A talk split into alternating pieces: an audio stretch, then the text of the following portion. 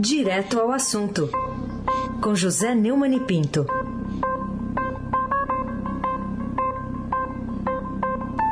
Oi, Neumani, bom dia. Bom dia, Raíssa Abac, Carolina Ercolim. Dia. Almirante Nelson, o seu transatlântico no sul.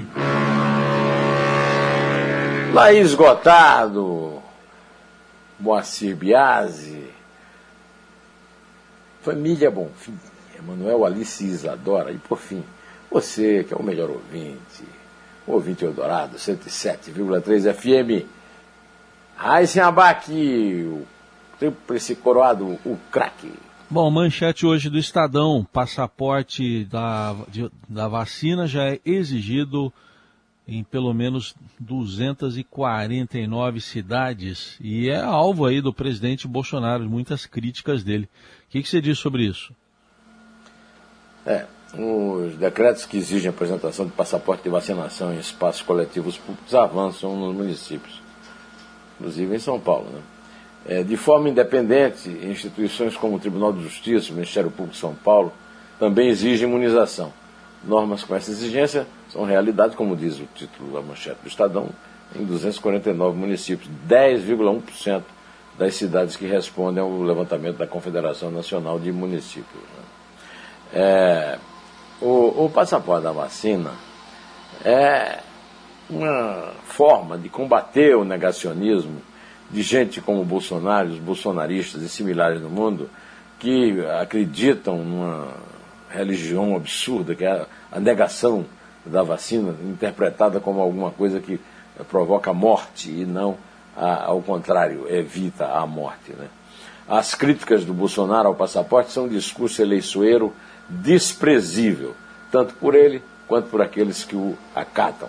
Portanto, os, os, municípios fazem muito bem em defender a vida dos seus cidadãos e tem aqui o meu aplauso. Carolina Ercolim, tintim por tintim.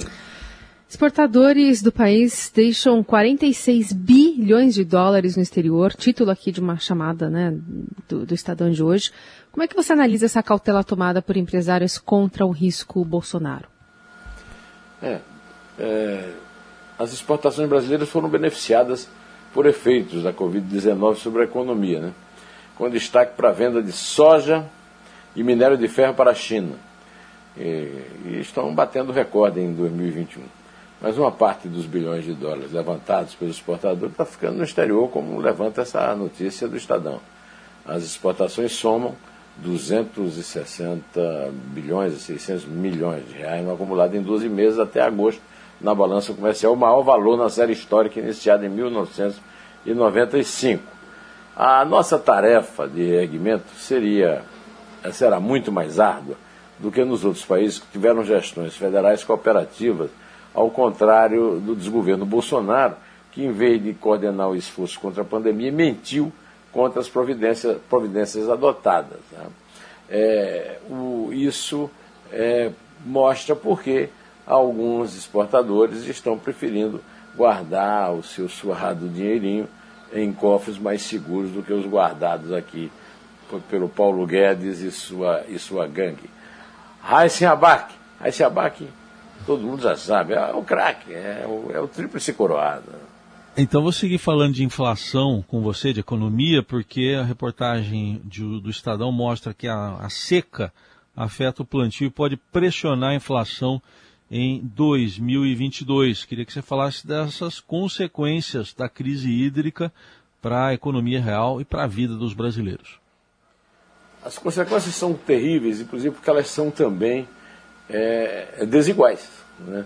As consequências sobre a, a produção agrícola atingem o agronegócio, que é a galinha de ovos de ouro do, do, da economia brasileira, e as consequências chegam nos supermercados aos mais pobres, que estão pagando muito mais caro é, pela comida, pelos grãos, pela, pelas é, comidas exportadas no Brasil, é, tanto pelo aumento do preço no exterior, quanto é, também por problemas causados pela seca. Né?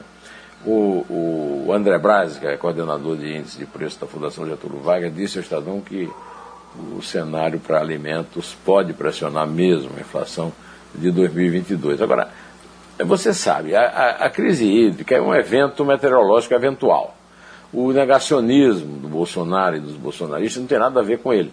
No entanto, o desgoverno contribui para a tragédia econômica, maior para os pobres, mas dividida também por todo o povo brasileiro, por todos os cidadãos, que tem sido é, ampliado né, pela, pelo comportamento errático, preguiçoso e indefensável de gestores que não se dedicam a avisar os cidadãos, nem tomaram as providências a tempo de amenizar as consequências. Carolina Ercolim. Tintim por tintim, Carolina. Vamos é, chamar aqui uma fala de ontem do presidente Bolsonaro. Nada está tão ruim que não possa piorar. Não é nada animadora, mas, enfim, não, não tá. Não, não é, acho que não dá para dizer que é fake news. O que, que afinal levou a contar uma verdade tão cristalina no meio de tantas mentiras ontem o presidente? Nada não está tão ruim. A frase não tinha assim tanto, tanta qualidade né? que não possa piorar. E tem muito não, que é, é, não é o advérbio favorito dos negacionistas, é claro. Né? Disse o Bolsonaro num discurso na solenidade no Palácio do Planalto, comemorando os mil dias do governo. Mas um dia do desgoverno Bolsonaro será pior do que o anterior. Né? O Bolsonaro fez essa declaração. E ele disse, ah, alguém acha que eu não queria gasolina a 4 reais, ao menos? O dólar 4,50 ao menos? Não é maldade de nossa parte. Oh, mas não diga. Ah, pô, pelo amor de Deus. Olha, o, um, um, verificador chamado Aos Fatos disse que aos mil dias de governo, o Bolsonaro já deu 3.989 declarações falsas ou distorcidas. É, depois de mil dias no Palácio, duas a cada três alegações enganosas de Bolsonaro são repetidas, segundo os fatos. Né? Das 3.989 falsidades e distorções ditas desde a posse, 62,5%, 2.496 foram reprisadas. Enfim, Bolsonaro disse uma verdade. Mas isso também não nos ajuda em nada. Quem é que não sabe que, mesmo sendo o pior de todos os tempos, o governo Bolsonaro ainda poderá piorar e muito as nossas vidas? Aí se abaque. Aí abaque é o craque.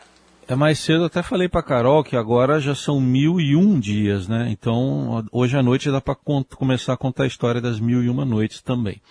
É, é ao é. contrário da Sherazade, que contava Isso. histórias agradáveis. Né? Isso. Queria que você falasse também, é, ontem o Congresso fez uma sessão lá para analisar vários vetos do presidente e num deles o Congresso barrou a tentativa de liberar despejos. Como é que você analisa essa derrubada desse veto do, do presidente pelo Congresso? Primeiro é que eu espero que seja uma derrubada de vários vetos. Há muitos vetos a derrubar, porque o presidente imagina que pode é, governar com vetos. Né? É mais uma manifestação negacionista. Né? O, o, havia um acordo de lideranças partidárias. Né? Esse veto que você falou do, da proibição de a, a, veto à proibição de despejo foi derrubado na Câmara por 435 votos. Somente seis votaram pela manutenção. No Senado, 57 votos pela derrubada e nenhum pela manutenção. 57 a zero.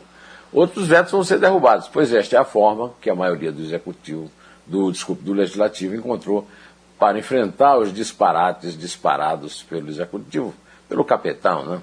Carolina Ercolim, tintim por tintim. Bom, vamos falar ainda sobre é, outro assunto aqui, que é a, a, a Alesp, né, a Assembleia Legislativa aqui de São Paulo, que está criando a CPI da Prevent Senior. Queria entender como é que você encara essa espécie de filhote né, da CPI da Covid no Senado. Tem a investigação do Ministério Público também aqui de São Paulo, né, mas como é que é, você vê esse desdobramento? É, o doutor Sarrubo é, vai é, fazer exatamente o contrário do que fez o Augusto Aras em termos nacionais. E a Assembleia Legislativa do Estado de São Paulo, a Alesp, está é, presenciando aí uma aliança do PSDB com o PT unidos em apoio à criação de uma comissão parlamentar de inquérito para investigar a operadora de planos de saúde Prevent Senior. É, o deputado Paulo Fiorilo, do PT, autor da proposta, reuniu ontem 40 assinaturas de parlamentar favoráveis, oito a mais do que o necessário. Na bancada Tucano, a base do governador João Dória, quatro de novos integrantes declararam apoio à instalação da comissão. No noticiário a respeito da Prevent Senior, nós temos aí O empresário Luciano Hang, que vai depor amanhã na CPI do Senado, divulgou um vídeo nas redes sociais em que aparece com algema em um dos braços.